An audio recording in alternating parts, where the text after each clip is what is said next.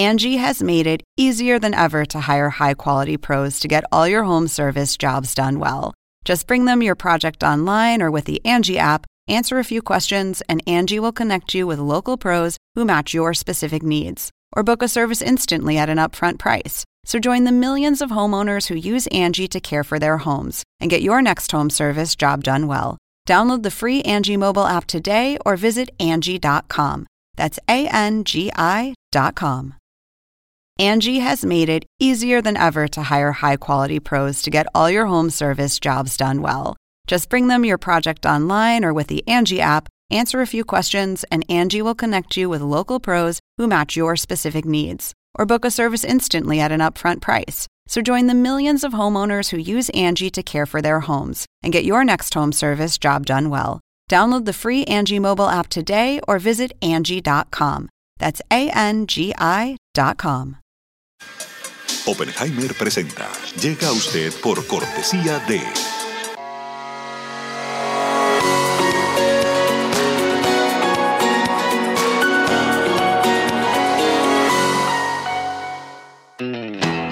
Es más que una universidad. Es vivir una experiencia única de aprendizaje. Es tu tiempo de vivir. UAD Experience. ¿Sabías que según un estudio de la Universidad de Oxford, casi la mitad de los trabajos actuales podrían dejar de existir en 10 años? La inteligencia artificial llegó para quedarse. ¿Cómo te va a afectar la automatización? ¿Cuáles son los trabajos del futuro? Andrés Oppenheimer te lo cuenta en su nuevo libro, Sálvese quien pueda. Y no te quedes atrás. Encuéntralo en librerías.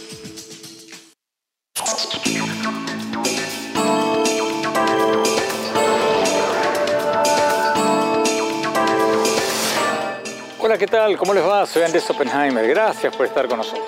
Hoy vamos a hablar de un tema que nos podría tocar en el bolsillo a todos, tanto los que vivimos en Estados Unidos como quienes ahorran en dólares en América Latina. Estoy hablando del futuro del dólar. ¿Por qué? Porque hace pocos días hubo una reunión de cancilleres del grupo de los BRICS, Brasil, Rusia, India, China y Sudáfrica, en la que acordaron hacer una cumbre presidencial en Sudáfrica el 22 de agosto para estudiar formalmente, oficialmente, la creación de una moneda común de los países BRICS para el comercio entre ellos y para poner fin a la hegemonía del dólar. Y según dijeron algunos de los participantes, el proyecto podría incluir a otros países emergentes como Irán, Venezuela y Argentina. Presidente de Brasil, Luis Ignacio Lula da Silva, ya dijo que está a favor de la creación de una moneda común de los BRICS que sea algo así como el euro en Europa. Y el canciller de Rusia y otros han salido a respaldarlo. Entonces, la gran pregunta es si China y sus aliados de los BRICS van a lograr desplazar al dólar como la moneda principal de ahorro para miles de millones de personas en todo el mundo. Algunos economistas internacionales no se están riendo de esta idea señalan que los países del grupo de los BRICS representan una parte cada vez mayor del comercio mundial y que hacen una parte cada vez mayor de su comercio, del comercio entre ellos con sus monedas. Entonces, es lógico que estos países no quieran seguir pagando cargas financieras por hacer su comercio en dólares. Y eso podría tener un impacto sobre el dólar, dicen. Y hay otro tema, el tema político. Las recientes sanciones económicas de Estados Unidos a Rusia por la invasión de Rusia a Ucrania, aumentaron el interés de otros países como China de ser menos dependientes del dólar por si en el futuro Estados Unidos decide tomar medidas económicas contra ellos. Hoy le vamos a preguntar sobre todo esto a dos economistas internacionales de primer nivel. Vamos a tener con nosotros a Marcelo Yugale, profesor de la Universidad de Georgetown y ex alto directivo del Banco Mundial, que es un especialista en este tema. Y después vamos a tener a Joseph Sullivan, un ex asesor económico de la Casa Blanca durante el gobierno de Donald Trump, que acaba de escribir un artículo en la revista Foreign Policy titulado Una moneda de los BRICS podría sacudir el dominio del dólar. Así como lo escuchamos. Vamos a las entrevistas. Empecemos con el profesor Marcelo Yugale desde Washington. Profesor Yugale, gracias por estar con nosotros. Profesor, el grupo de los BRICS, o sea, como decíamos antes, Brasil, Rusia, India, China y Sudáfrica, acordó hacer esta cumbre en agosto para iniciar conversaciones formales para crear una nueva moneda de los BRICS que podría reemplazar al dólar, por lo menos para el comercio entre sus países. Usted es un especialista en temas monetarios. ¿Cómo ve este proyecto? ¿Se va a acabar la, hegemonía del dólar? ¿Tendríamos que salir corriendo a cambiar nuestros dólares por yuans chinos o, o rublos rusos? Ah, mira, Andrés, yo creo que eso no lo van a ver nuestros nietos y tal vez tampoco los nietos de nuestros nietos. ¿Y por qué lo digo? Mira, porque la idea de crear una moneda común entre los BRICS implicaría que ellos tendrían la misma disciplina en los gastos de gobierno, tendrían la misma actitud hacia el comercio mundial, integrarse y globalizarse, tendrían también la misma actitud con respecto a la deuda, cuánto se endeudaría cada uno. Y finalmente se permitirían uno al otro supervisar sus bancos. ¿no? Imagínate India dejando que China entre a supervisar sus bancos. ¿Por qué? Porque todos estarían recibiendo depósitos en esta moneda común que se llama el BRIC. Eso es muy difícil de lograr, sobre todo por este quinteto. Si tú te fijas, tienes uno que está bajo sanciones, es Rusia, que no puede sacar una moneda fuera del sistema porque se la van a apropiar. Y no se pueden hacer pagos hacia Rusia o viniendo de Rusia si tú estás en el occidente. El otro está a punto de la quiebra, que es Sudáfrica. Está muy complicada la economía sudafricana.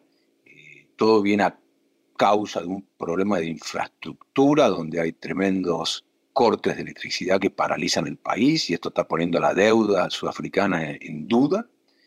Eh, otro que Brasil tiene una dirección estratégica eh, a definir, ¿no? no estamos seguros si el nuevo gobierno va a ir pro inversión, pro comercio, pro sector privado, pro independencia del Banco Central, pro instituciones o va a mix and match, como dicen, mezclar y elegir qué quiere hacer. Y finalmente los otros dos miembros que serían más o menos sólidos, yo diría bastante sólido en el caso de China, que tiene grandes reservas, esos dos compiten entre ellos. No creo que se vayan a dejar eh, y poner una moneda común. Entonces creo realmente que aún en lo inmediato es difícil de imaginar que una moneda de BRIC pueda sustituir ciertamente al dólar u otra moneda que tenga convertibilidad fuerte como es el euro, por ejemplo. Pero, profesor Yugale, los países de los BRICS, del grupo de los BRICS, tienen el 43% de la población mundial, tienen un Producto Bruto Conjunto mayor que el de los países del G7, que, que, incluye Estados Unidos, y tienen unos 19 países que quieren integrarse a ellos, incluyendo Arabia Saudita, Irán y Argentina.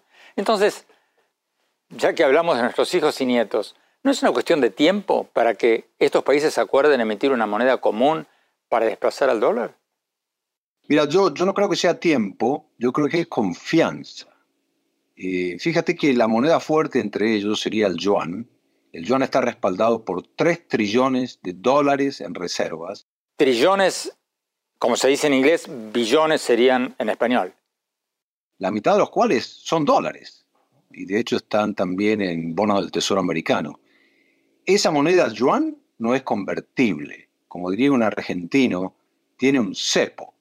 No le dejan a los chinos que conviertan sus yuans en dólares. Imagínate dejarlos a los extranjeros que hagan lo mismo. Entonces ya tienes un miembro en ese comité de cinco, que sería el fundador de la moneda BRIC, que ya tiene problemas para dar confianza. Eh, también tiene problemas de confianza y fuerte en cuanto a las leyes los contratos y la propiedad. ¿Tú confías que estos gobiernos van a respetar a estas, este trío de, características que hacen que uno diga, voy a mantener mis ahorros en la moneda BRIC y no en dólares? Tú tienes esa confianza en Estados Unidos, la tienes también en Europa, la tienes en los BRICS, dudoso. Y la confianza se gana sobre el tiempo. Imagínate cuando Europa decide introducir una moneda común, fue un proyecto de 50 años que culmina el primero de enero del 1999, donde 11 de los países de la Unión Europea, que ya venía con mucho tiempo hablando de esto y preparando a sus poblaciones, esos países adoptan el euro. Tremendos preparativos, imagínate, ¿no? monetarios, bancarios, financieros. A eso hace del 99 24 años.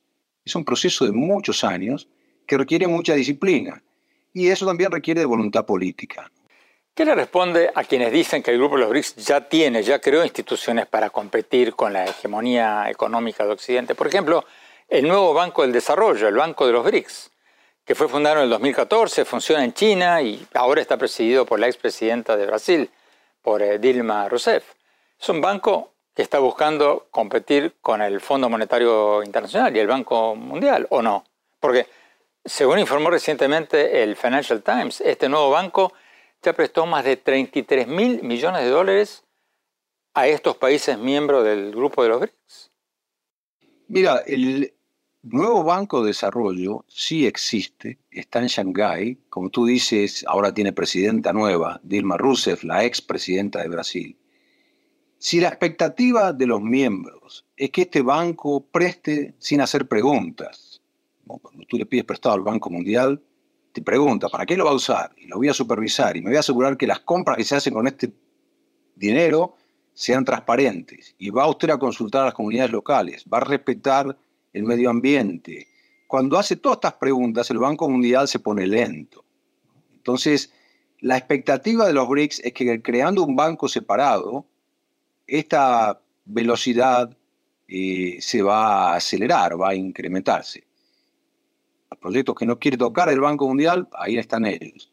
Sin embargo, no prestan barato. Entonces la pregunta es, a precio alto cualquiera presta. La cuestión es si eso va a ser, por un lado, suficiente y por lo otro, aceptable para los países miembros del BRIC. Separado el tema del Fondo Monetario. Recuerda que el Fondo Monetario presta a los que están en problemas por definición. Ellos van cuando un país está en un grandes líos. Los países no quieren saber de pedir prestado al Fondo Monetario porque viene con sus condiciones y ellas son fuertes. Por lo general te hace sacar subsidios, te hace reducir el gasto. A cambio de prestarle dinero a países a los que nadie les quiere prestar. Claro, claro. Es lo que se llama el prestamista de último recurso. ¿no? Fíjate que es un espacio que ahora está tratando de ocupar China porque el Banco Central de China le presta al Banco Central de Argentina y cierra los ojos realmente. No nos pregunta qué va a pasar con esto. Estas son las líneas swaps, las líneas de intercambio, concebidas para el comercio, para no tener que triangular entre monedas, yuan, pesos, dólares, pero en la práctica usadas como si fuera un fondo monetario chino. Eso mismo tiene un límite, porque en algún momento China dice yo quiero cobrar. El fondo, sin embargo, no se va nunca. Sigue ayudando y ayudando y ayudando. Ahora tú me dirás, pone condiciones fuertes y sí, es como el médico que dice, Señor, tiene que dejar de fumar, tiene que dejar de beber, tiene que hacer ejercicio. Si no, todos sus problemas no se van a solucionar. Tenemos que ir a un corte. Cuando hablamos, vamos a preguntarle al profesor Yugale algo que muchos de ustedes se deben estar preguntando. Le vamos a preguntar si él, personalmente, pone sus ahorros en dólares, en euros, en yens japoneses o en qué. No se vayan, ya volvemos.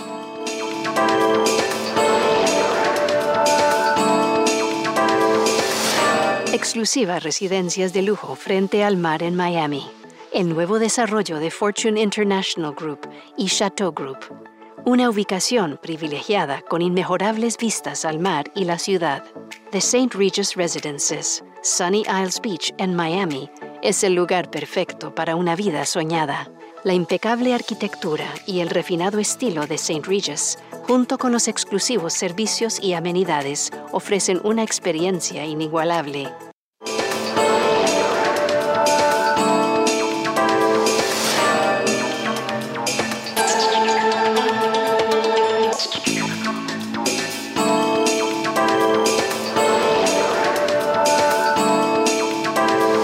Gracias por seguir con nosotros. Estamos hablando sobre la idea, el proyecto de los países del grupo de los BRICS, Brasil, Rusia, India, China y Sudáfrica, de crear una moneda común para comerciar entre ellos y con otros países como Irán y Argentina. Estamos hablando con Marcelo Yugale, profesor de la Universidad de Georgetown y ex alto directivo del Banco Mundial, que es un experto en temas monetarios. Sigamos con la entrevista. Profesor Yugale, volviendo al tema de la moneda común de los BRICS. ¿Acaso los países emergentes no empezaron ya a reemplazar su comercio en dólares por, comercios eh, en sus propias monedas? El ministro de Economía de Argentina, Sergio Massa, anunció hace pocos días que las empresas chinas ya van a poder invertir en yuanes chinos en Argentina. Entonces, ¿no está pasando esto ya? Mira, y está pasando cuando hay un acuerdo bilateral entre dos países que se venden mucho y se compran mucho. Entonces tú dices, mira, yo sé que le voy a comprar mucha manufactura a China y sé que le voy a vender mucha soja a China.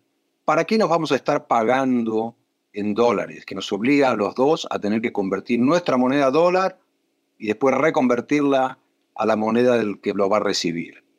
Eso existe, es muy bueno, ayuda a acelerar las negociaciones comerciales y a facturarlas, pero eso solamente para acuerdos bilaterales, cuando tienes mucha compra y mucha venta entre los dos socios. No ocurre en todas partes por eso en África tú no ves muchos de estos swaps. ¿Qué pasa? Hay acuerdos, si tú quieres llamarle ad hoc, sui generis, donde China dice yo voy a apoyar a este país eh, porque está en problemas, y le hace una línea swap, le abre una línea swap, y deja que el país, en vez de usar esos yuans para importaciones desde China, use esos yuan para comprar dólares, que es lo que quiere hacer Argentina justamente estos días para decir mis reservas gruesas se han acumulado, se han incrementado y tratar de traer confianza en el peso, porque el Banco Central ahora tiene más reservas, antes de las elecciones. Pero son cosas muy puntuales, Andrés. Yo no creo que esto sea una tendencia mundial. Fíjate que es muy cierto que la denominación de comercio en dólares ha estado bajando. Solía ser 80% del comercio mundial, ahora estamos en el 72 73 del comercio mundial. ¿Por qué? Porque también se han regionalizado eh, los países en su comercio. Por ejemplo, todos los que están dentro de la Unión Europea comercian en euros. Entonces ya no usan tanto el dólar. En las Américas, 98% del comercio es en dólares, aún cuando se transan entre países eh, que no son Estados Unidos. Argentina y Brasil se facturan en dólares. Perú y Colombia se facturan en dólares. En el fondo lo que está aquí es que los países quieren como reserva la moneda en la que van a tener que comerciar después. Y esa hoy por hoy, la mayoría de los casos, es el dólar. ¿no? China es de lejos la mayor economía de este grupo, del grupo de los BRICS. ¿China aceptaría compartir su moneda con otras? ¿Aceptaría una moneda común? Y yo no creo. Te soy franco, no creo. No veo el valor estratégico para China de abandonar el yuan o de dejar que los chinos, los individuos y los hogares, transformen esa gigantesca masa de depósitos en yuan que tienen en el sistema bancario chino, que la transformen en la moneda del BRIC y de la moneda del BRIC se salgan al dólar. Mejor dicho, que se escapen del sistema monetario chino. ¿Por qué podrían querer hacer eso los hogares y los individuos dentro de China? Pero China forma parte de las negociaciones de, de los países de los BRICS para crear una nueva moneda común. O sea, de hecho, Xi Jinping tiene previsto ir a la reunión de Sudáfrica para discutir esto, ¿no? No tengo duda, no tengo duda. Yo creo que ellos van a sonreír todo el camino, y van a hacer todos los estudios necesarios, va a haber hojas de ruta, va a haber declaraciones, pero creo que esto es para los nietos de mis nietos, si es que algún día ocurre. como te digo, estas cosas, tú nunca dices que no, ¿no? ves a ver dónde puedes eh, encontrar un valor estratégico para tu país. Para China la convertibilidad del yuan hoy sería complicado, sería muy complicado. Pero no hay un incentivo político para que China quiera crear una moneda común. Por ejemplo, evitar sanciones potenciales de Estados Unidos, como en el caso de Rusia después de la invasión a Ucrania. Yo creo que tienes razón. Eh, Estados Unidos tiene el sistema financiero y de pagos del mundo bajo su jurisdicción. Efectivamente así es. ¿Por qué? Porque si tú pones una sanción a transacciones con un cierto país, aun cuando un banco las haga desde un tercer país, digamos desde Europa, si ese banco tiene sucursal en Estados Unidos, pierde la licencia. O sea que desde Estados Unidos tú controlas al sistema financiero mundial. Eso hay que decirlo, no hay, no hay duda crear una moneda BRIC te permitiría escapar de esas sanciones solo en el comercio bilateral, como está escapando ahora Rusia cuando vende su petróleo a China, ¿no es cierto? Pero en el momento que la banca mundial, sea donde sea, quiera hacer una transacción ah, para evitar una sanción, aún en moneda BRIC, si ese banco tiene sucursal, tiene franquicias inclusive abiertas en Estados Unidos, es inmediatamente eh, está violando la sanción y puede perder la licencia, que le vale mucho más la licencia americana que ayudar a un país eh, BRIC. Entonces, es, problemático. Yo no creo que sea tan rápido.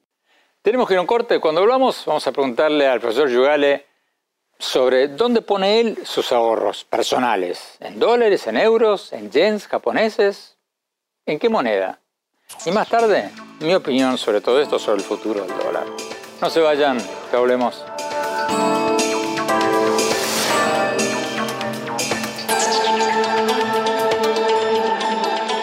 Hola, soy Andrés Oppenheimer. Los invito a visitar mi blog sobre política, economía, tecnología y educación en el sitio de internet andresoppenheimer.com. Si se registran ahí, les vamos a mandar por email un extracto de mi libro Sálvese quien pueda, sobre cuáles son los trabajos que tienen más futuro. Te espero.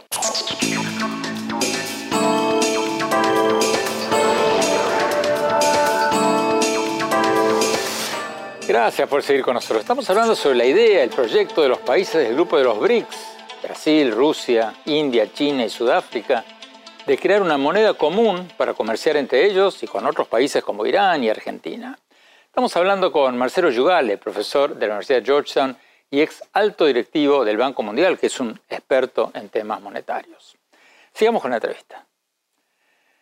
Profesor Yugale, el presidente de, Brasil, Luis Ignacio Lula da Silva, ha propuesto crear una moneda común de UNASUR, una idea que antes ya había propuesto el expresidente venezolano Hugo Chávez. ¿Es más viable esa idea de una moneda de UNASUR que la idea de una moneda de los BRICS o, menos viable? Eh, yo la veo menos viable, porque ahí no hay ningún socio fuerte. Eh, si uno me dice voy a crear una moneda de BRICS que esté basada en el yuan, con la reserva de China para comercio dentro de ese grupo. Va a tomar mucho tiempo, pero es potencialmente posible en ciertas características. En Sudamérica eso es muy difícil. Para tener una moneda común, recuerda, los países tienen que tener la misma disciplina en el gasto de gobierno, la misma disciplina en el endeudamiento del gobierno y la misma disciplina en supervisar sus bancos. Y no hay nada más lejos de la realidad que lo que tenemos hoy en América Latina en esos tres aspectos. ¿no? tú no puedes decirle a los tenedores de la nueva moneda de UNASUR, confíen que el Estado argentino no va a gastar más. ¿okay? O no les puede decir, confíen que Venezuela va a tener inflación de menos del 3%. O confíen que Brasil va a dejar su Banco Central independiente, tomar decisiones esa confianza en leyes, contratos y propiedad en Sudamérica hoy no está. ¿no? tú me dirás, sí, pero ¿qué tal Uruguay? ¿Qué tal Chile? Y bueno, son las excepciones. ¿no? Yo no veo que, el ahorrista, eh, el ama de casa, que pone sus ahorros en dólares hoy, mañana diga voy a poner mis ahorros en la moneda de Lula. Eh, porque lo dice Lula. Está difícil que eso ocurra, ¿no? Sí me gustaría ver el esfuerzo. Si los países fueran serios, es decir, vamos a hacerlo esto, y se comprometen a esfuerzos, se llama fiscales, quiere decir de gastar menos en el gobierno, recaudar más, esfuerzo de desendeudarse, pagar sus deudas a tiempo y tratar de tener cada vez menos deudas, esfuerzo también en bajar su inflación y mantenerse dentro de la línea eh, estable. Si tuvieras esos esfuerzos, al menos en el centro de la Unión, Brasil, Argentina, eh, Colombia, Perú, entonces Venezuela sería un poquito más creíble. Aún así tomaría mucho tiempo. Las instituciones tienen que estar alineadas, los datos tienen que llegar a todos, mecanismos de control. Nos tomaría un par de décadas, pero sería bueno tratar ese esfuerzo. Ahora, decir esto se puede hacer dentro de la vida útil de este observador económico lo dudo, la verdad. La verdad que lo dudo.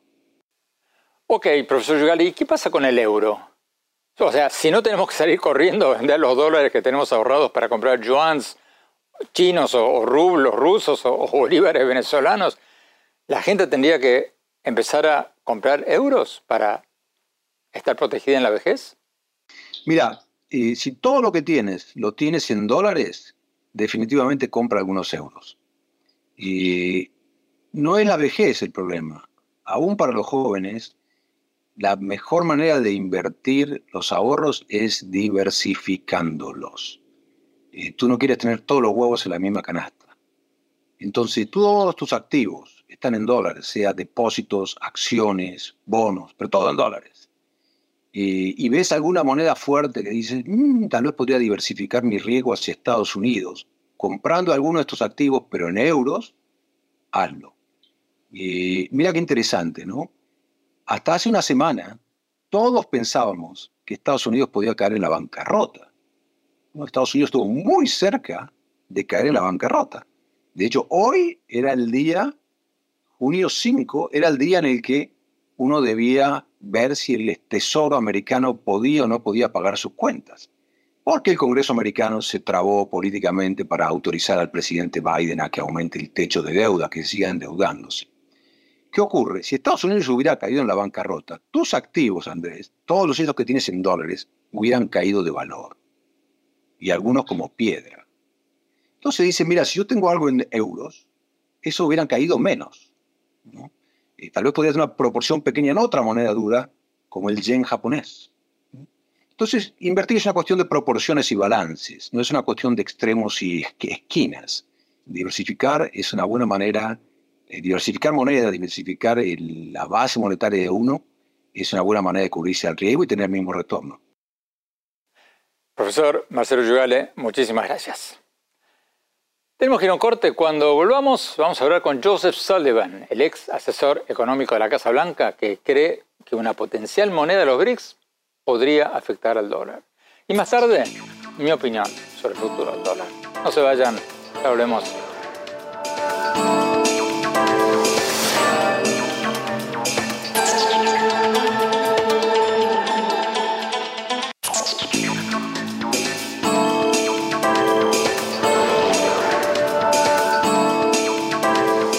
Gracias por seguir con nosotros. Estamos hablando sobre la idea, el proyecto de los países del grupo de los BRICS, o sea, Brasil, Rusia, India, China y Sudáfrica, de crear una moneda común para comerciar entre ellos con otros países como Irán y Argentina.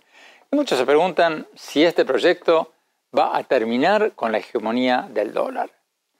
Tenemos con nosotros a Joseph Sullivan, el ex asesor económico de la Casa Blanca durante el gobierno de Donald Trump que acaba de escribir un artículo en la revista Foreign Policy titulado Una moneda de los BRICS podría sacudir el dominio del dólar. Cierro comillas. Vamos a la entrevista.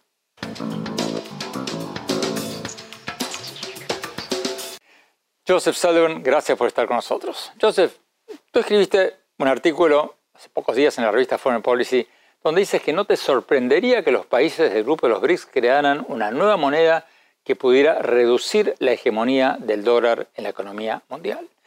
Eso va en contra de lo que dicen muchos, si no la enorme mayoría de los economistas, por lo menos de los economistas occidentales. ¿Por qué crees que una potencial moneda de los BRICS tiene posibilidades de éxito? Creo que uno de los conceptos erróneos más grandes sobre lo que están tratando de hacer los países BRICS sobre la moneda es que están tratando de usarla para reemplazar sus monedas actuales. Y creo que esa es una distinción importante por hacer, porque los BRICS no están tratando de crear una moneda única, como digamos el euro. Ellos seguirán manteniendo sus propias monedas. Lo que quieren es una moneda para usarla en el comercio, entre ellos, y hasta cierto punto con el resto del mundo. Y eso me parece un poco más viable que tratar de hacer algo como el euro. Creo que, irónicamente, mi optimismo sobre la moneda BRICS se debe a que, de alguna manera, es menos ambicioso que crear una moneda como el euro. Pero el presidente de Brasil, Luis Ignacio Lula da Silva, sí habló de una moneda común de los BRICS. ¿Está fuera de sintonía Lula con el resto de los países? No conozco el contexto específico de los comentarios de Lula, pero por lo que he leído sobre el movimiento multilateral BRICS en su conjunto, al menos inicialmente, están tratando de concentrarse en el comercio y el intercambio internacional. Podría darse el caso de que en el futuro planeen una unión monetaria más holística, pero creo que al menos como un primer paso se centrarán principalmente en la moneda utilizada para el comercio entre ellos a través de las fronteras internacionales. Entonces, ¿tú crees, resumiendo, que el mundo se va a desdolarizar en los próximos años? Creo que dependerá de lo que entiendas por desdolarizar, porque mucha gente habla de desdolarización, pero a menudo puede significar cosas muy diferentes. Creo que en la próxima década el uso de dólares en el comercio internacional ciertamente será menor. No creo que eso signifique que habrá una moneda que se usará con más frecuencia que el dólar, sino que el dólar se usará con menos frecuencia, porque en este momento el dólar es realmente dominante en el comercio. Y entonces entonces creo que el dominio esencialmente estaría disminuyendo. Joseph Sullivan, muchísimas gracias. Tenemos que ir a un corte. Cuando volvamos, vamos a nuestro segmento habitual, el innovador de la semana. Y después, mi opinión sobre el futuro del dólar. No se vayan, ya volvemos.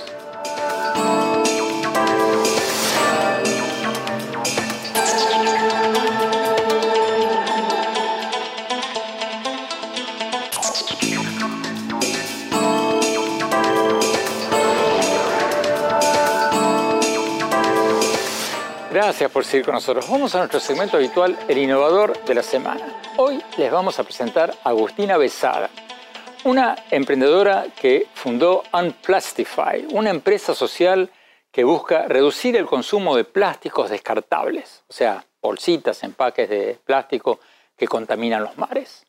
Ellos van a las escuelas y a las empresas a dar cursos para reducir el uso de plásticos, porque dicen que la solución no es el reciclaje, sino la educación. Ya están operando en Argentina, en Chile, en Uruguay, varios otros países. Vamos a la entrevista. El innovador de la semana es presentado por falabella.com. Un nuevo punto de partida. Agustina Besada, muchísimas gracias por estar con nosotros. Agustina, según la página de internet de ustedes, ustedes son una empresa que tiene como misión minimizar el uso de plásticos descartables. Cuéntanos, por favor, concretamente ¿qué hacen? Bueno, nosotros lo que hacemos es eh, trabajamos con jóvenes a través de la educación, con empresas y con gobiernos, con este foco en la reducción del uso de plásticos descartables. Leí eh, en la página de internet de ustedes que precisamente ustedes dicen que la solución no es el reciclaje, sino la prevención. ¿Cómo es eso? ¿Por qué no el reciclaje? Bueno, yo he trabajado muchos años en reciclaje, pero viendo las tasas de reciclaje del plástico, que son muy, muy bajas, esto significa cuánto del plástico que tiramos que es reciclable, efectivamente se recicla, y es menos del 10%, con lo cual no puede ser la única solución posible. Eh, lo que tenemos que atender también es al consumo, ¿no? Este consumo excesivo de este material. Entonces, van a las escuelas y ¿qué hacen? Bueno, hacemos algo parecido tanto con las escuelas como con las empresas. Lo que hacemos es em, empoderar y dar herramientas a agentes de cambio. Dame un ejemplo, por favor. Eh, un equipo que quería eliminar el empaque de las galletas, ¿no? Entonces, lo que primero hicieron fue hacer una encuesta en toda la escuela, averiguando cuáles eran las galletas que más se consumían en, todo, en toda la institución. Eh, Luego de eso, le escribieron a la empresa para que les pueda vender las galletas sin el empaque, pero no consiguieron respuesta. Entonces, lo que terminaron haciendo es una alianza con una panadería local, con un productor local, que les empezó a brindar unas galletas muy similares de manera a granel. ¿Qué le dirías, Agustina, a un escéptico que te argumente que esas intervenciones a pequeña escala no hacen una diferencia en el mundo?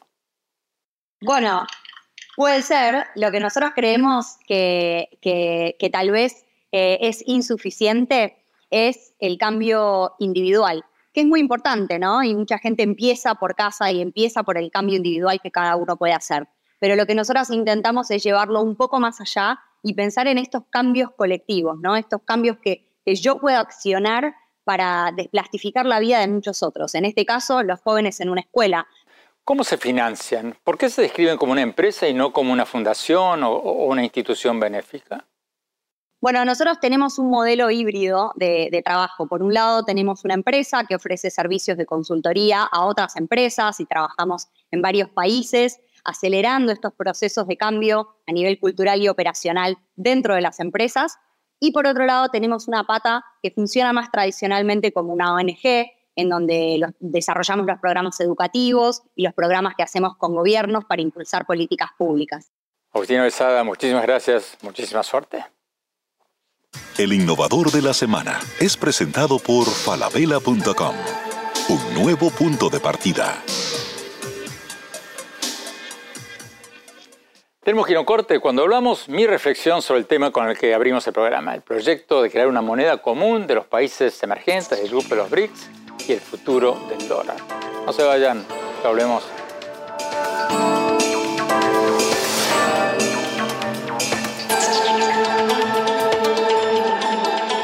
En falabella.com la calidad la dejamos en manos de expertos. Creo que hemos encontrado el Santo Grial 3.0. Aprobado, aprobado, aprobado. ¡Uh, caracoles!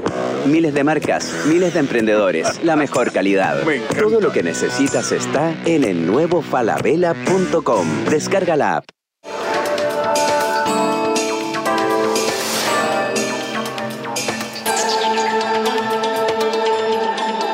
Hola, soy Andrés Oppenheimer. Te invito a visitar mi blog en el sitio de internet andresoppenheimer.com. Ahí puedes ver mis entrevistas y mis artículos más recientes. Y si te registras ahí, te vamos a mandar por email un extracto de mi libro Sálvese quien pueda, sobre qué trabajos van a desaparecer por la inteligencia artificial. Te espero.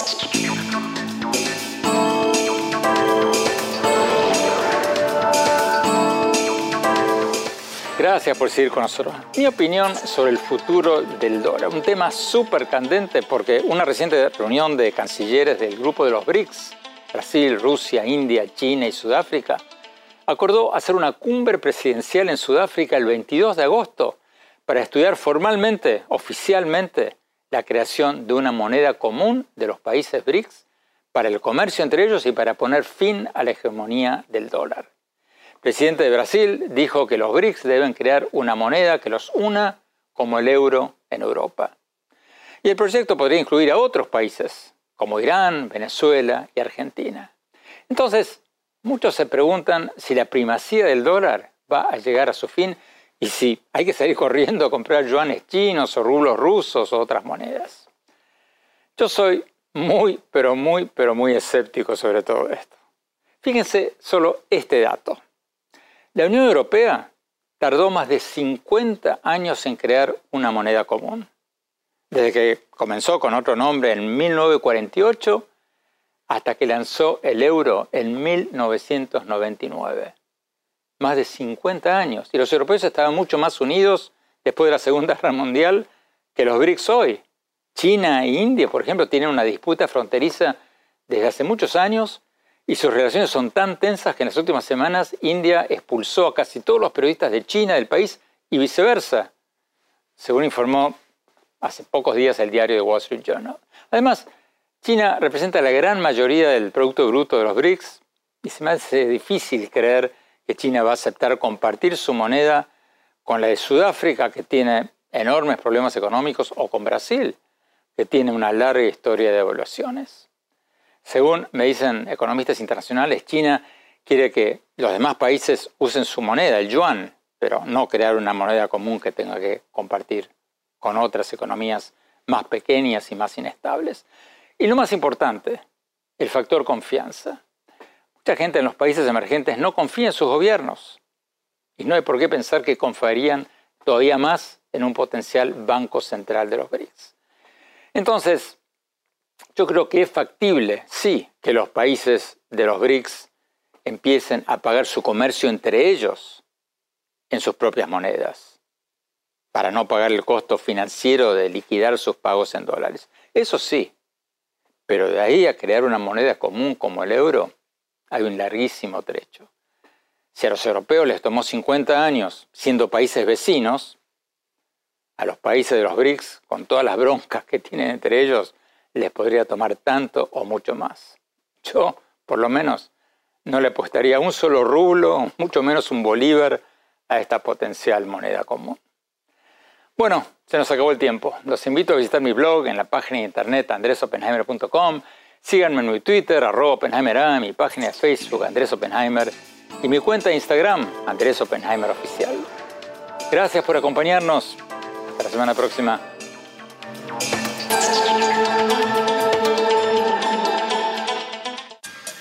Oppenheimer presenta.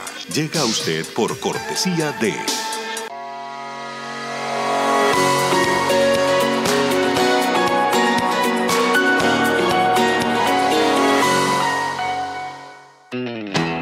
es más que una universidad. Es vivir una experiencia única de aprendizaje. Es tu tiempo de vivir. Wild Experience.